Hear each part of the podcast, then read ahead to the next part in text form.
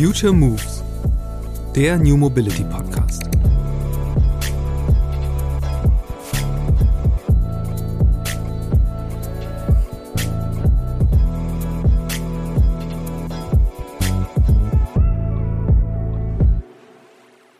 Das Auto muss äh, Platz abgeben in den Innenstädten, weil es einfach hoffnungslos ineffizient von der Platznutzung ist. Ähm, und die Fahrräder sind da einfach wesentlich äh, effizienter. Äh, und das gilt auch für Lastenräder, wenn sie Kfz-Fahrten ersetzen. Deswegen würde ich immer sagen, das Lastenrad und ähm, schafft Platz in der Stadt und nimmt ihn nicht. Natürlich ist der Platz auf Radwegen begrenzt, aber die zunehmende Anzahl an Lastenräder würde ich auch eher als Treiber für breitere Radwege sehen, denn als, ähm, als Hindernis für den Radverkehr insgesamt. Größer, schwerer, breiter. Die Erfolgsformel für SUVs, die Autokonzernen aktuell Rekordgewinne beschert, gilt auch für eine andere, derzeit ziemlich erfolgreiche Fahrzeugkategorie. Lastenräder. Und weil diese zudem immer zahlreicher werden, was an sich natürlich eine absolut begrüßenswerte Entwicklung ist, wird es auf den Radwegen immer enger. Braucht es also eine Reglementierung und sollten Lastenräder vielleicht auf der Straße fahren müssen, und wie können Standardisierung, Normen und neue Fahrzeugklassen dabei helfen, das Cargo Bike auch im gewerblichen Bereich zum Bestseller zu machen? Über diese und viele weitere Fragen spreche ich mit Arne Behrensen in der aktuellen Podcast-Episode. Arne ist seit vielen Jahren begeisterter Lastenradnutzer und hat das Cargo Bike fast schon genauso lange zum Gegenstand seines Berufs gemacht. Aktuell arbeitet er beim Branchenverband Zukunft Fahrrad und bezeichnet sich selbst mit einem Augenzwinkern, wie er sagt, als Lastenrad-Lobbyist. Er hat mir erklärt, was seiner Meinung nach passieren muss, damit sich der Boom der Lastenräder als echter Treiber der Verkehrswende verstetigen kann. Und wieso er der Emotionalität mit der GegnerInnen auf das Lastenrad reagieren sogar eine positive Seite abgewinnt. Los geht's!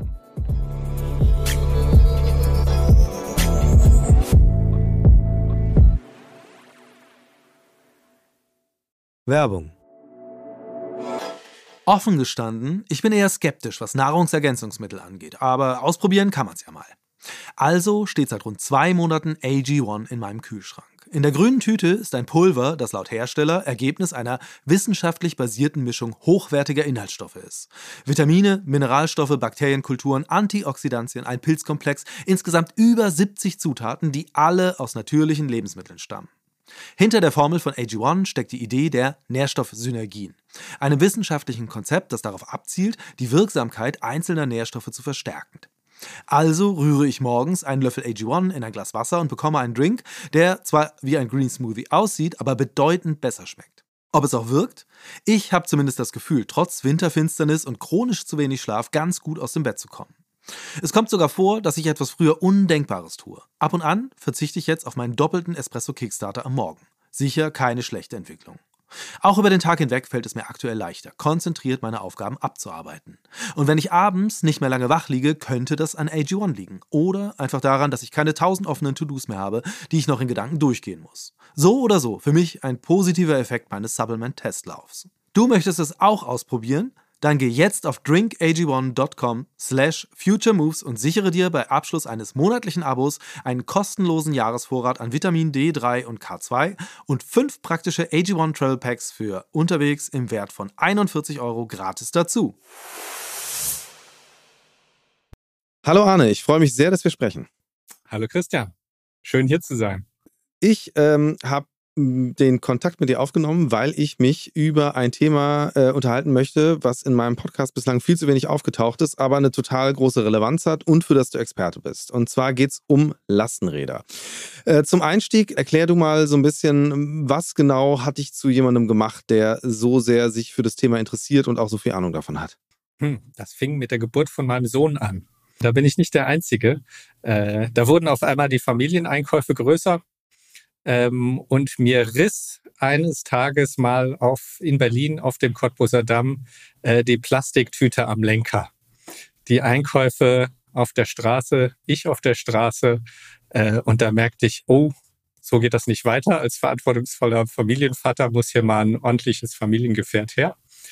Und äh, dann hatte meine Partnerin äh, noch einen äh, Kontakt zu jemandem, der mal äh, Christiania Bikes importiert hat. Der hatte noch zwei Rahmen im Keller liegen.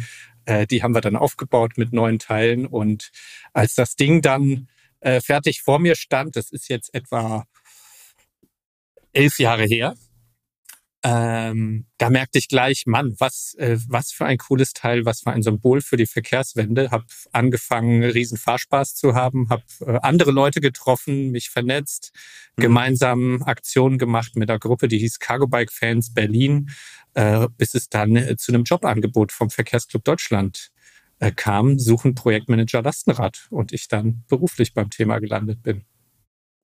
Äh, das ist ja, damit bist du ja tatsächlich wirklich äh, in dieser richtigen Pioniergeneration, will, ich mal sagen, äh, aktiv gewesen damit, als das Lastenrad sogar noch davor war, wirklich zu so einem kontroversen Fahrzeug zu werden.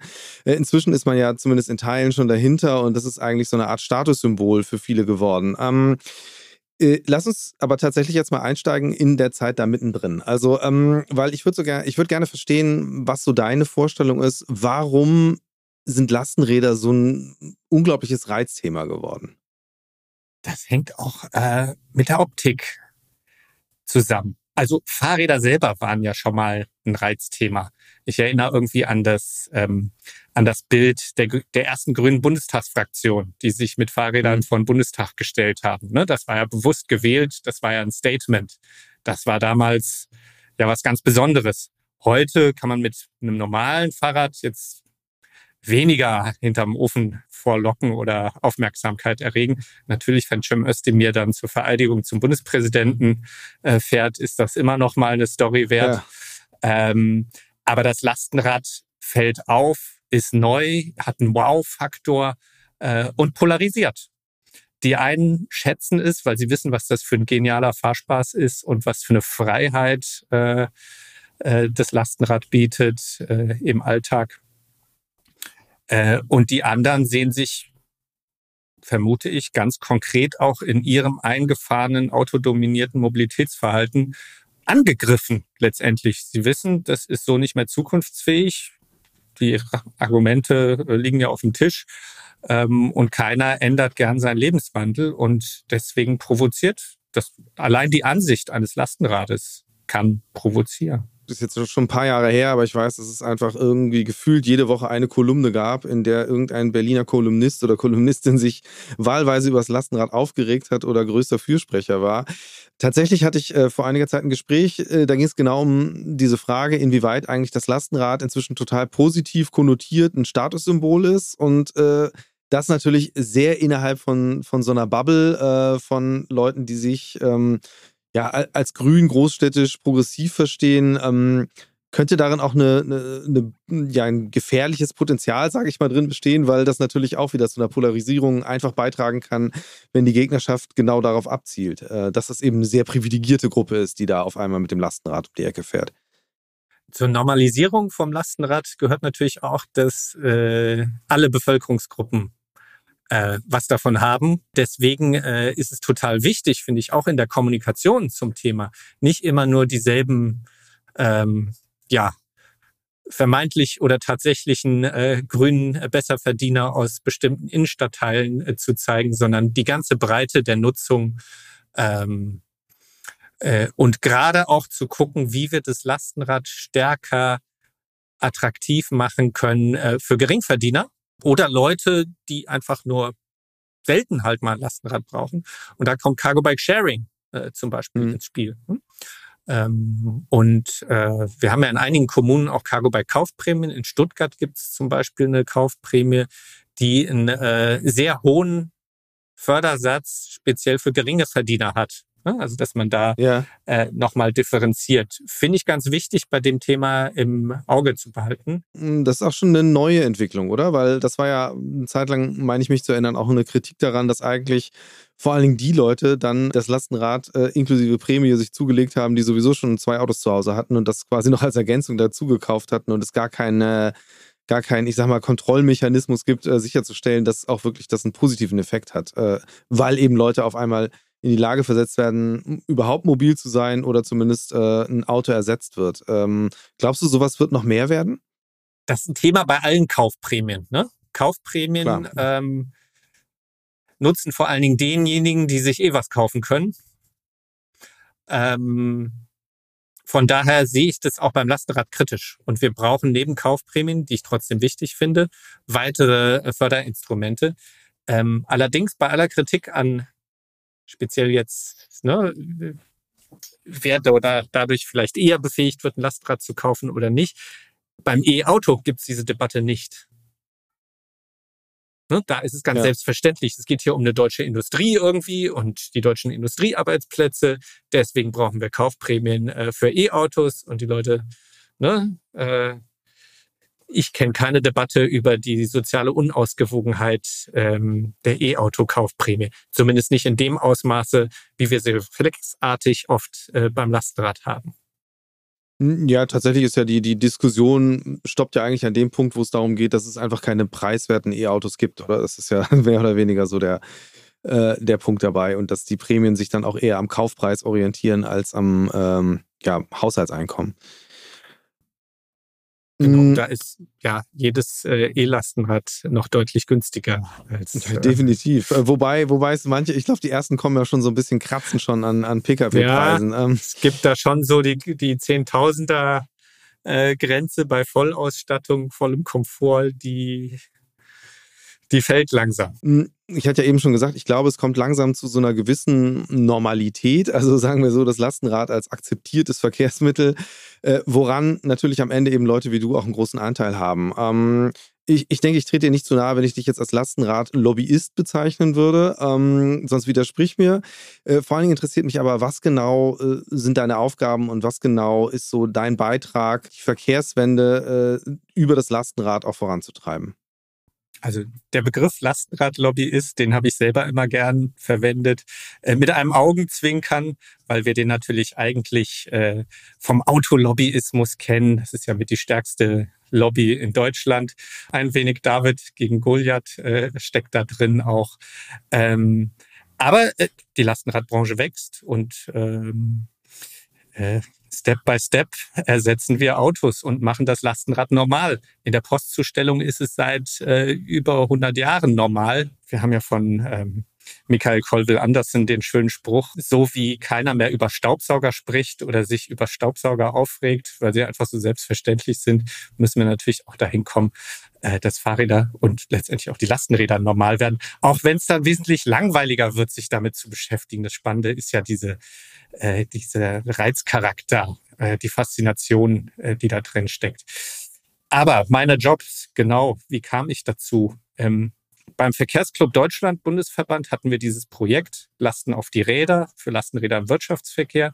Und ich fand schon damals, vor über zehn Jahren, oder jetzt genau zehn Jahren fing das an, sehr interessant, wie viele Türen aufgehen bei Akteuren, von denen man es gar nicht gewohnt gewesen wäre, zum Beispiel bei den zum großen Beispiel? Logistikdienstleistern.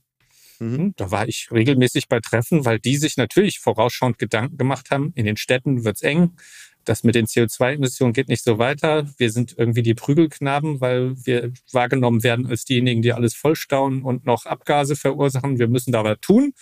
Äh, und da kamen die auch aufs Lastenrad ne? und waren für mich ganz neue Erfahrungen, mit welchen Akteuren man da auf einmal äh, ja. ins Gespräch kommt.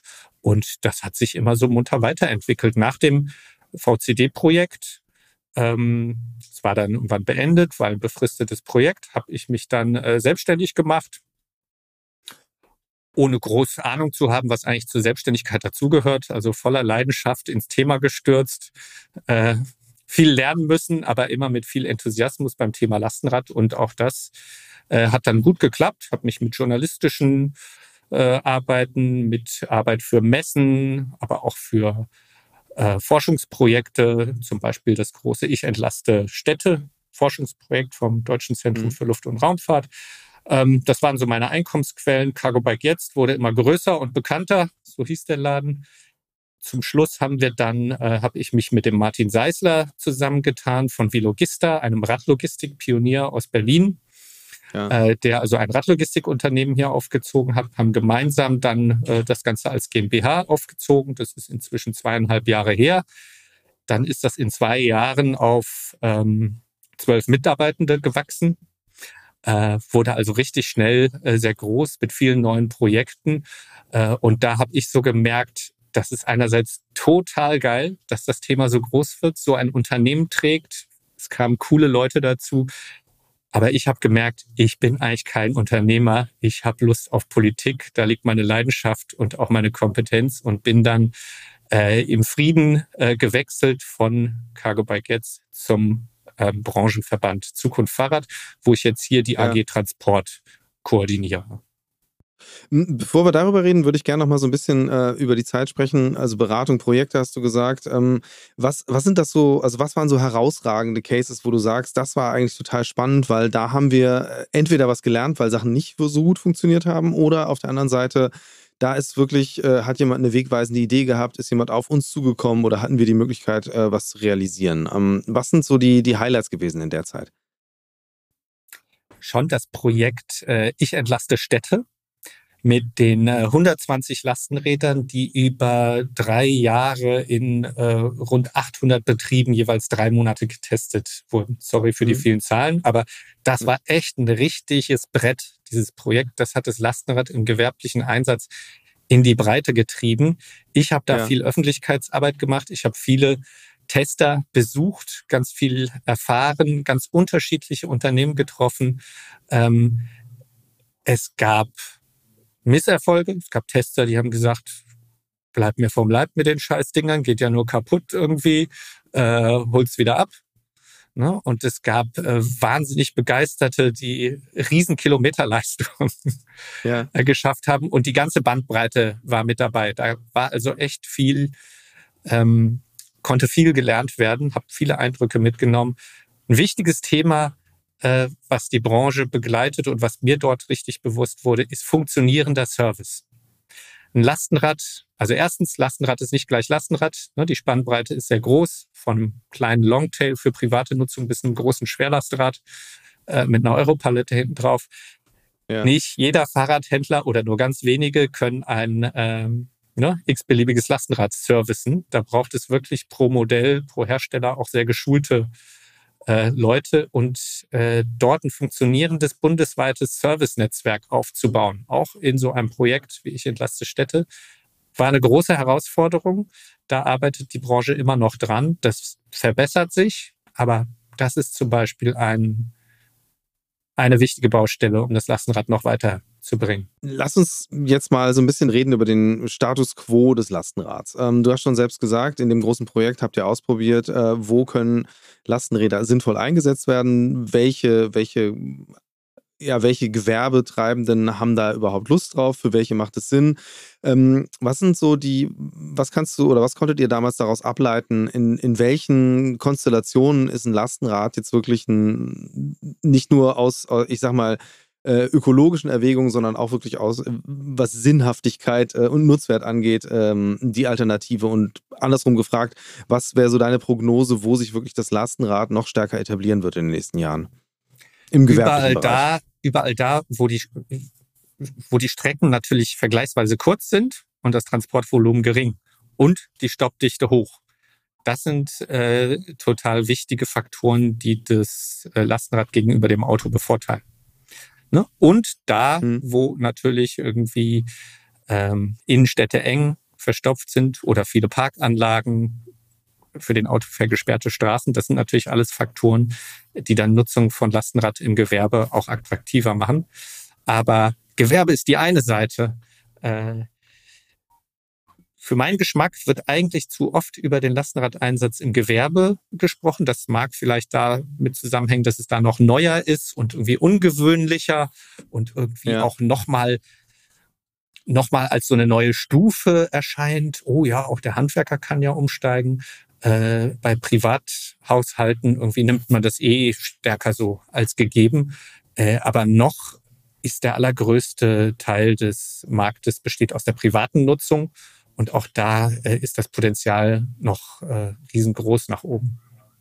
Ja, was, was glaubst du denn ähm, jetzt, äh, ich finde halt den gewerblichen Aspekt gerade total spannend, weil da natürlich auch nochmal ganz andere Fahrzeugkategorien gerade so zum Tragen kommen. Ähm, Äh, du hattest selbst schon gesagt, äh, es gibt eben Fahrräder, mit denen man Europaletten transportieren kann. Das zeigt ja so ein bisschen, in welche Dimension das gehen kann. Gleichzeitig ähm, gibt es ja eben aufgrund äh, der Popularität, die Lastenräder haben, also sei es im privaten als auch im gewerblichen Bereich, ähm, so eine zunehmende Debatte, wo sollen die eigentlich unterwegs sein und äh, wie gefährlich ist das alles und ähm, gleichzeitig äh, Bestrebungen, ein bisschen mehr Reglementierung in diesen ganzen Sektor mit reinzubringen. Ähm, ich nehme an, da hast du eine sehr äh, entschiedene Meinung, wie eigentlich ähm, das Thema Lastenrad äh, reguliert oder wo eben auch nicht reguliert werden soll. Was ist dein Standpunkt? Also erstmal haben wir in der deutschen, im deutschen Verkehrsrecht keine Begrenzung des Gewichts eines Fahrrads und auch keine speziellen Abmessungsbegrenzen für Fahrrädern. Es gelten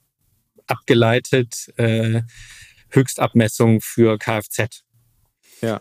Äh, das heißt, ein, äh, ein Lastenrad, ein mehrspuriges, kann zwei Meter je nach Rechtsauslegung auch 2,55 Meter breit sein, ein einspuriges ein Meter breit und in der Länge, ich glaube, es sind 12 Meter und in der Höhe 4 Meter. Also kann ich eigentlich einen Lastwagen bauen auch.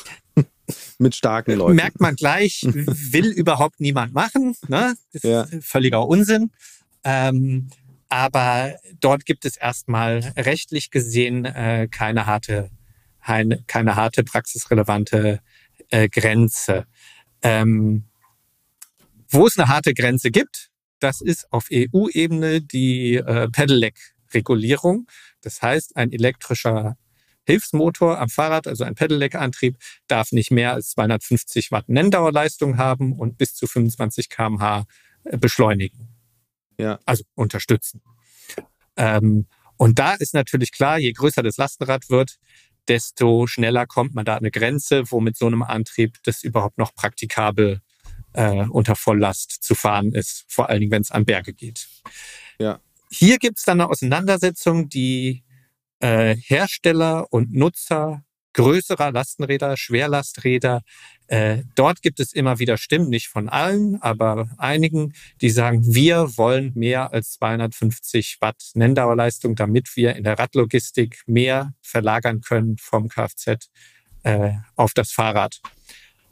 Anders wiederum äh, gibt es die Perspektive, natürlich, die Radwege sind schon zu eng.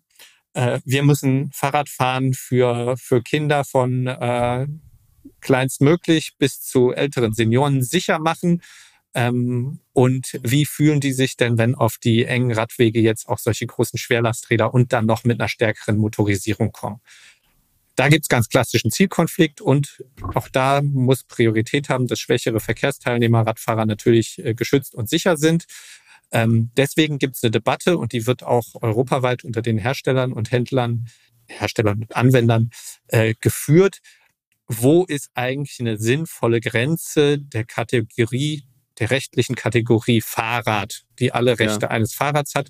Und wo brauchen wir eine neue Fahrzeugkategorie, die nicht mit den ganzen Verpflichtungen äh, eines äh, Kfz, eines Transporters, eines PKWs einherkommt, sondern immer noch Elemente des Fahrrads hat, aber auch eine gewisse Abgrenzung, was Motorleistung und dann Rechte im Straßenverkehr ähm, zum klassischen Fahrrad bietet. Also um es zu verstehen, äh, die Gefahr für die Branche sozusagen nach oben hin ist einfach, dass die Zulassungsvoraussetzungen äh, so groß werden und die Anforderungen an, an Sicherheit oder was auch immer, dass einfach äh, Lastenräder auf der einen Seite teurer werden würden und auf der anderen Seite dieser ganze Prozess so kostenintensiv, dass einfach Hersteller sich das gar nicht mehr leisten können, aufgrund der geringen Stückzahlen. Oder wie ist das gemeint?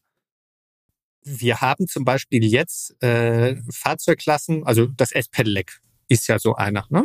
Da ist jetzt ein spezieller Rahmen äh, geschaffen worden. Das ist rechtlich kein Fahrrad mehr, sondern ein Kfz. Aber mhm. es hat nicht das volle Programm der EU-Typengenehmigung muss durchlaufen werden, äh, wie das andere Kraftfahrzeuge machen müssen. Das haben wir bei den Schwerlastenrädern nicht.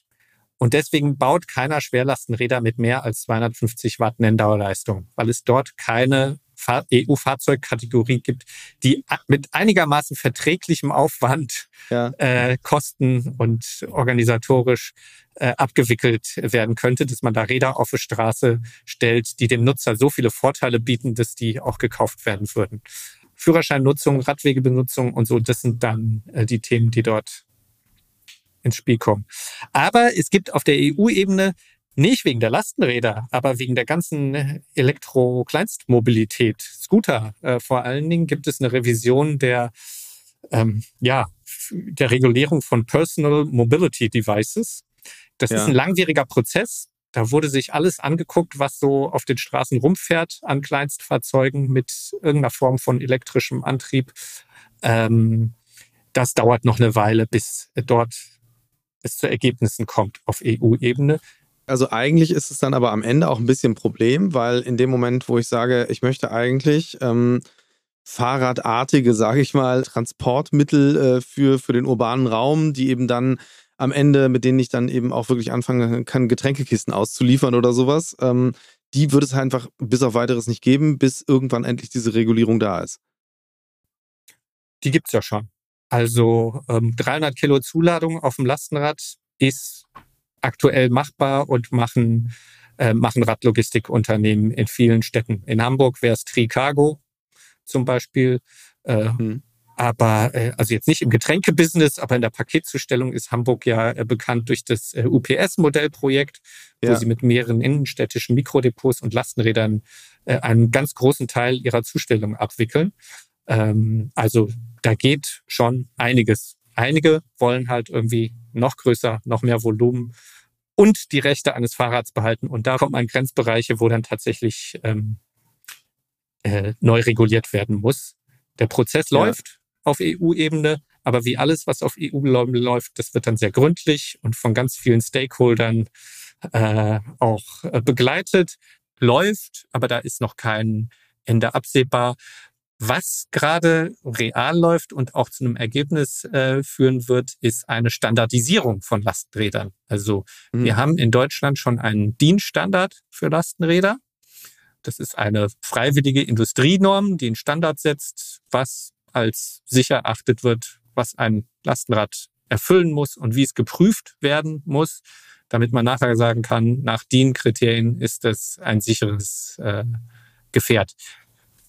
Das wird jetzt quasi auf, äh, weiterentwickelt auf europäischer Ebene zu einem EN-Standard, der nochmal ausdifferenzierter ist, der sich auch der Frage der Schwerlasträder widmet.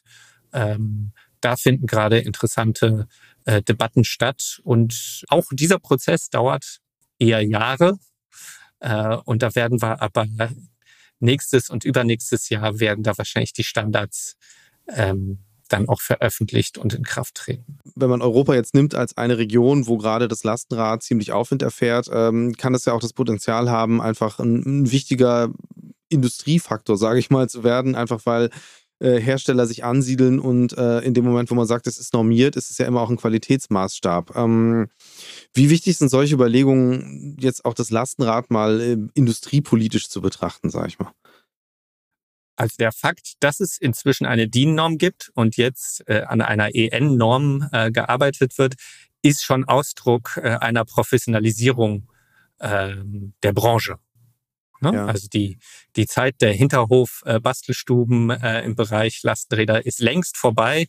Wir reden hier von äh, Unternehmen, die äh, Zehntausende äh, pro Jahr produzieren in großen industriellen äh, ne, Fabriken äh, da wird standardisiert und da ist natürlich irgendwie äh, Sicherheit, äh, Sicherheitsstandards ein ganz wichtiges Thema, gerade weil Lastenräder ja meistens auch zum Transport von Kindern dienen.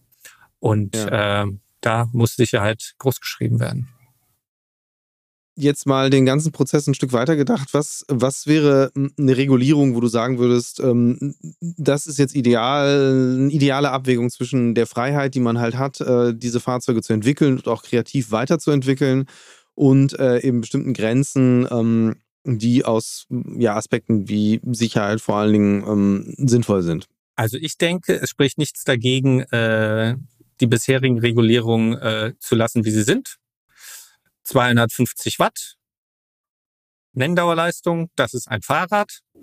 Ähm, und dann bleibt es äh, dem Fahrer oder dem Unternehmen unterlassen, äh, wie viel es damit irgendwie transportieren will. Irgendwann wird es unpraktikabel. Ne? Das ist eine ganz natürliche Grenze. Ja. Ähm, und dann sollte man die Chance haben, auf eine andere Fahrzeugkategorie umzusatteln, die nah dran ist an der Fahrzeugklasse, mehr Motorleistung erlaubt, aber dann entsprechend auch Abstriche bei den Rechten äh, des Fahrrads hat. Ähm, das würde ich erstmal so allgemein äh, belassen. Das muss äh, ausgehandelt werden in Zukunft. Ich denke aber, das betrifft einen wirklich ganz kleinen äh, Teil jetzt der Branche und des Lastenradeinsatzes. Der große Teil sind halt wirklich die vielen privaten äh, Kindertransportlastenräder oder auch äh, Kleingewerbetreibende, die mit äh, kleinen Zustellfahrzeugen äh, durch die Stadt fahren, also kleinen Zustelllastenrädern ja. durch die Stadt fahren. Das ist der große Marktanteil. Ähm, und da ist wichtig, ähm, dass es sichere Abstellmöglichkeiten gibt. Das müssen nicht immer separate Lastenradparkplätze sein. Das gibt's auch, das extra mit viel Tara separate Lastenradparkplätze äh, erstellt werden und dann da gar kein Lastenrad parkt. Äh, das muss man äh, auch intelligent und inklusive Lösungen irgendwie finden. Das sind die Themen, die eigentlich die Lastenradnutzenden viel stärker bewegen. Hast du eigentlich äh, irgendeine Zahl, wie viele Lastenräder noch ohne Hilfsantrieb verkauft werden? Also, weil ich finde das ganz faszinierend, diesen, diesen krassen Boom der E-Bikes. Ich hatte mal eine Zahl gesehen, dass jedes zweite Fahrrad inzwischen einen Elektromotor hat, was ja vor, ich sag mal, zehn Jahren auch niemand, wo niemand drauf gewettet hätte. Ähm, bei Lastenrädern würde ich sagen, es ist ja noch deutlich mehr sogar inzwischen. Bei den Lastenrädern ist es deutlich über 50 Prozent.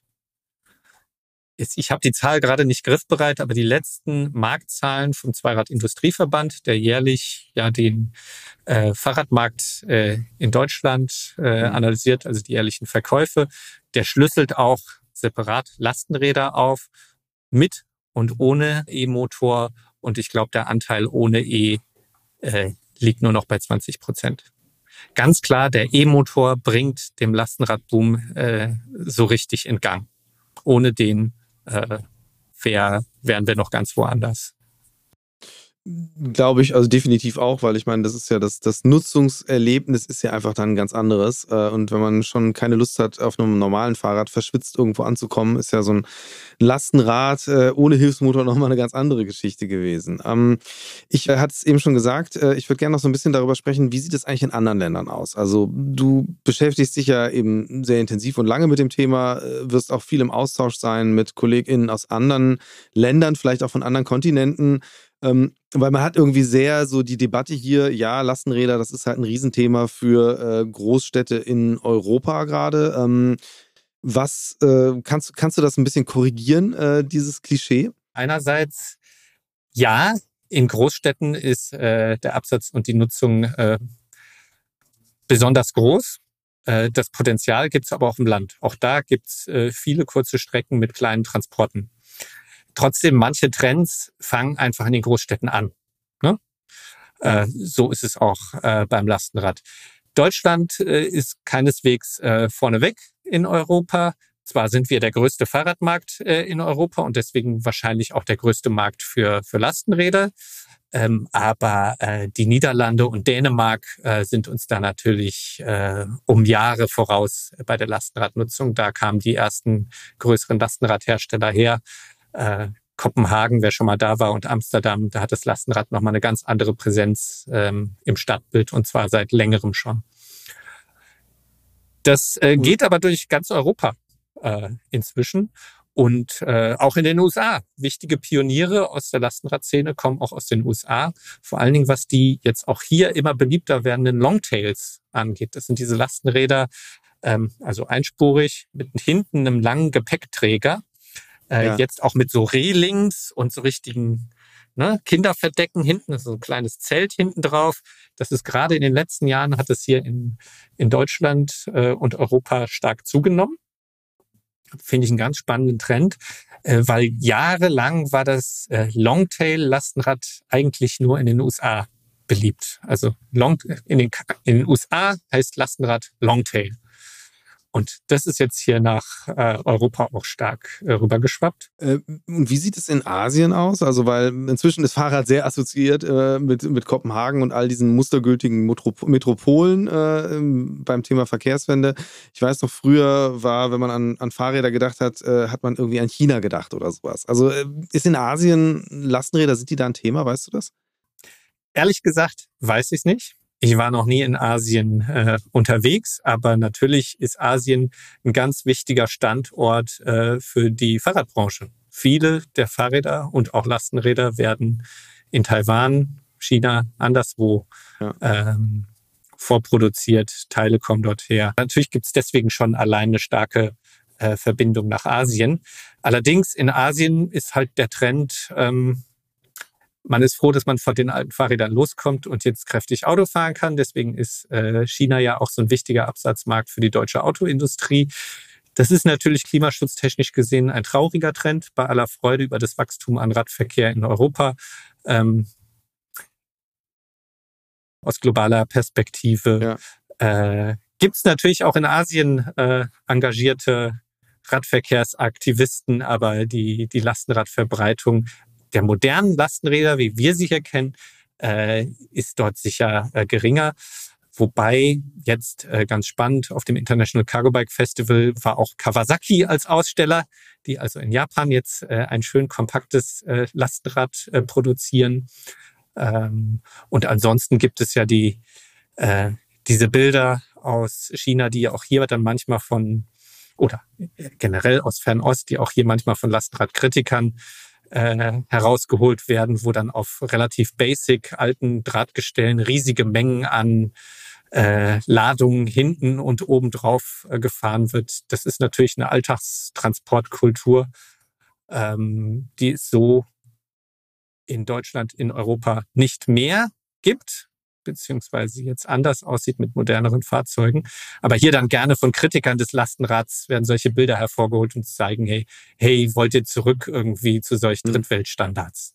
Es ist nach wie vor wahnsinnig viel Polemik in dem Thema drin. Ähm, aber natürlich, es gibt auch gewisse Konflikte, die man jetzt erstmal nicht von der Hand weisen kann. Würde mich gerne nochmal darüber unterhalten, diese ganze Frage der Verteilung des urbanen Raums. Also ähm, das ist jetzt, vielleicht können wir auch ein bisschen, es geht jetzt nicht nur um Lastenräder dabei, aber ähm, das merkt man, also ich auf meinem eigenen Radweg in Hamburg merke das schon immer häufiger, dass einfach äh, die Radwege voll werden, so, was man früher, glaube ich, auch nicht unbedingt erwartet hätte. Ähm, wie, ähm, was, was wäre so deine Prognose, beziehungsweise kennst du Projekte, ähm, jetzt mal nicht nur Pop-up-Radwege, sondern wirklich auch äh, andere Ansätze, ähm, so ein bisschen den, den Raum anders zu verteilen, um einfach ähm, diesen, dieses, äh, dieses, ja, das Anschwellen des Radverkehrs äh, besser kompensiert zu kriegen? Ja, der ADFC hatte ja die schöne Kampagne äh, Hashtag mehr Platz fürs Rad.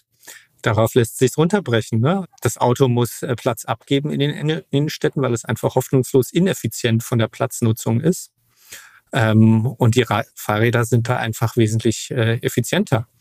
Äh, und das gilt auch für Lastenräder, wenn sie Kfz-Fahrten ersetzen. Deswegen würde ich immer sagen, das Lastenrad und ähm, schafft Platz in der Stadt und nimmt ihn nicht. Natürlich ist der Platz auf Radwegen begrenzt, aber die zunehmende Anzahl an Lastenräder würde ich auch eher als Treiber für breitere Radwege sehen, denn ja. als, ähm, als Hindernis für den Radverkehr insgesamt. Natürlich gibt es im Alltag ganz subjektiv, ich kenne das auch, betrifft übrigens nicht nur äh, Lastenräder, sondern auch Fahrräder mit Anhänger. Wenn ich auf einem äh, knappen Radweg fahre und vor mir jemand mit einem Kinderanhänger und ich nicht vorbeikomme, denke ich mir auch, ne, also ganz selbstverständlich, der Platz ist begrenzt und wir müssen einfach gemeinsam für eine bessere Infrastruktur und mehr Platz fürs Rad kämpfen. Äh, das, das in jedem Fall. Also ich glaube auch, äh, das ist ein, ein billiges Argument zu sagen, äh, weil die Radwege halt nicht so toll sind, sind Lastenräder eine blöde Idee. Sehe ich jetzt auch definitiv persönlich anders. Ähm, was mich nochmal interessieren würde, wäre so diese, diese Konfliktlage, die es einfach jetzt vor ein paar Jahren gab, dass man wirklich gesagt hat, okay, das Lastenrad als Symbol für ähm, ja, keine Ahnung, umweltbewegte Menschen, die äh, äh, eben Bürgersteige äh, mit ihren Rädern versperren und so weiter. Was ist dein Gefühl? Also diese, diese Zuspitzung von dem Konflikt, ähm, haben wir die schon überwunden? Also bewegen wir uns da langsam in, äh, in, in einen rationaleren Diskurs wieder? Was würdest du sagen? Oder wird's, muss es, anders gesagt, eigentlich sogar noch schlimmer werden, damit wir wirklich äh, zu einem Punkt kommen, wo äh, man sagt, äh, dass die Menschen, die halt mit diesen Fahrzeugen unterwegs sind, das Selbstbewusstsein und die Anspruchshaltung formulieren, um wirklich dann einfach mehr Raum für ihre Form der Mobilität durchsetzen zu können. Also gerade letzte Woche hatten wir ja den FDP-Spitzenkandidaten in Hessen, der auf seiner Parteitagsrede ganz groß rumgetönt hat, äh, äh, für ein Leben ohne Lastenräder und Wärmepumpen. Ja. Ne? Und es war dann auch äh, gleich, wurde schön als Headline aufgegriffen. Also das, das Lastenrad steht halt, das ist ein Symbol für die einen ein geliebtes, für die Verkehrswende, äh, für Freiheit, Fahrspaß, ähm, nachhaltige Mobilität und für die anderen halt wird es als Schreckensbild hochgejatzt. Ne? Von wegen, da kommen die grünen äh, Besserverdiener, Besserwisser, die euch euren Lebensstil äh, madig machen wollen und äh, euch aufs Lastenrad setzen wollen. Lasst euch das nicht gefallen. Leider in einer unheiligen Allianz äh, von AfD bis FDP äh, teilweise beteiligt sich auch die CDU, einzelne CDUler und äh, andere daran. Ähm, aber ich würde mal sagen, äh, gerade das macht den Reiz des Themas aus. Da geht was voran, das bewegt Leute.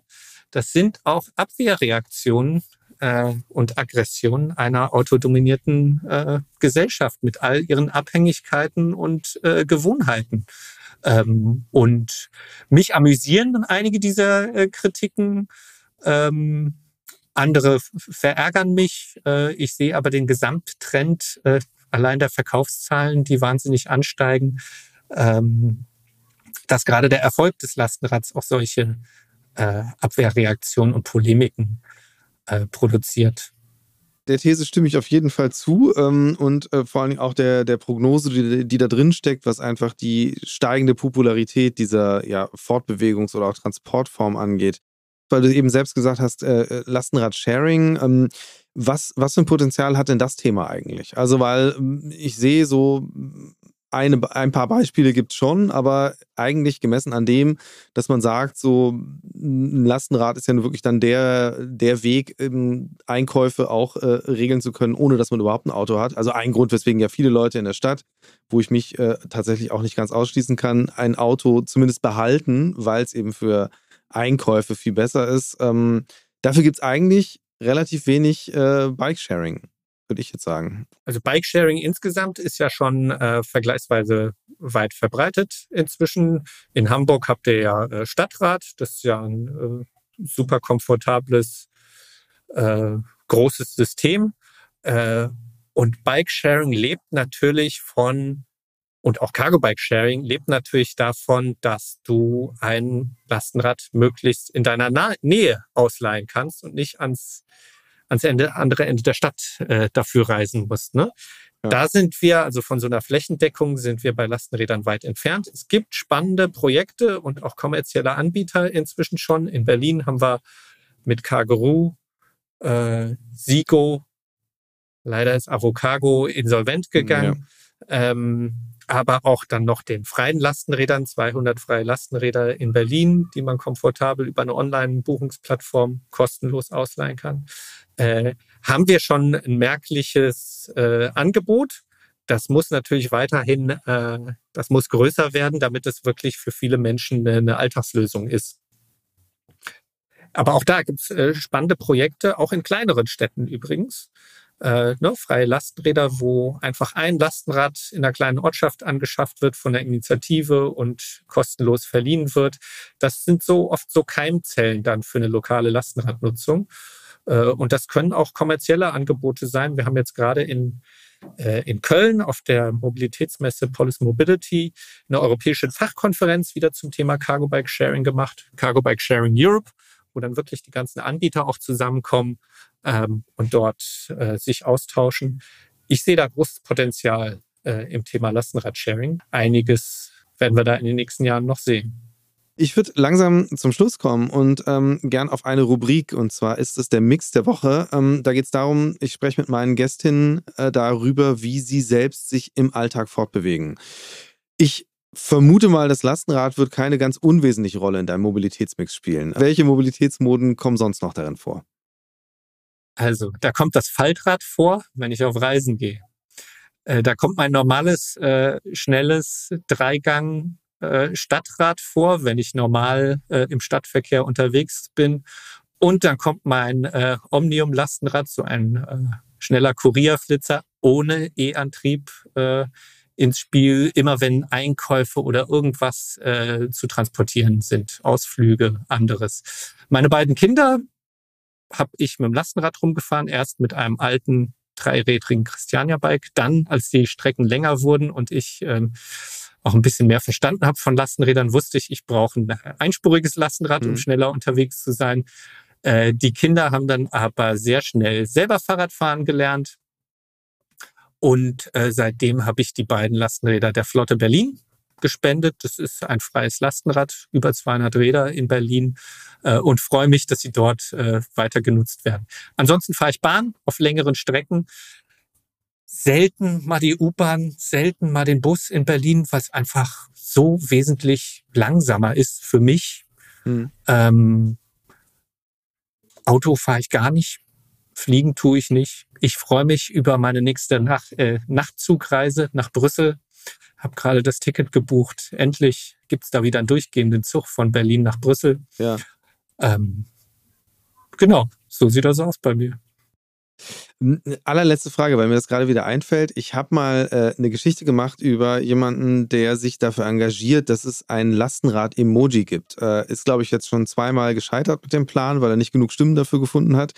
Ähm, und muss ich immer behelfen. Ich sage nicht wie, äh, sondern frag dich, äh, hast, du, hast du eine Emo Emoji-Kombination fürs Lastenrad?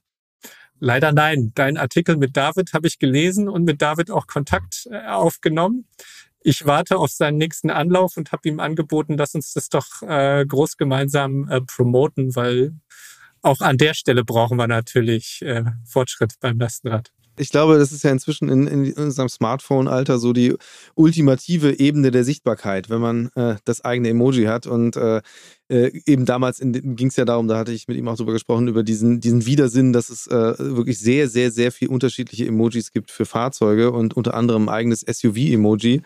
Aber bei Fahrrädern die Auswahl da äh, vergleichsweise dünn ist. Ähm, Arne, ich danke dir ganz herzlich für das Gespräch, die Einblicke in deine Arbeit und ähm, deine Thesen und Prognosen zur Zukunft des Lastenrads und äh, bin sehr gespannt, wie es weitergeht. Danke, Christian. Schön hier gewesen zu sein. Auf bald.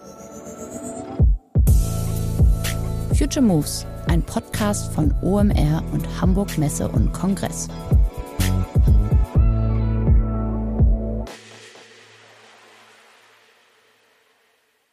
Dieser Podcast wird produziert von Podstars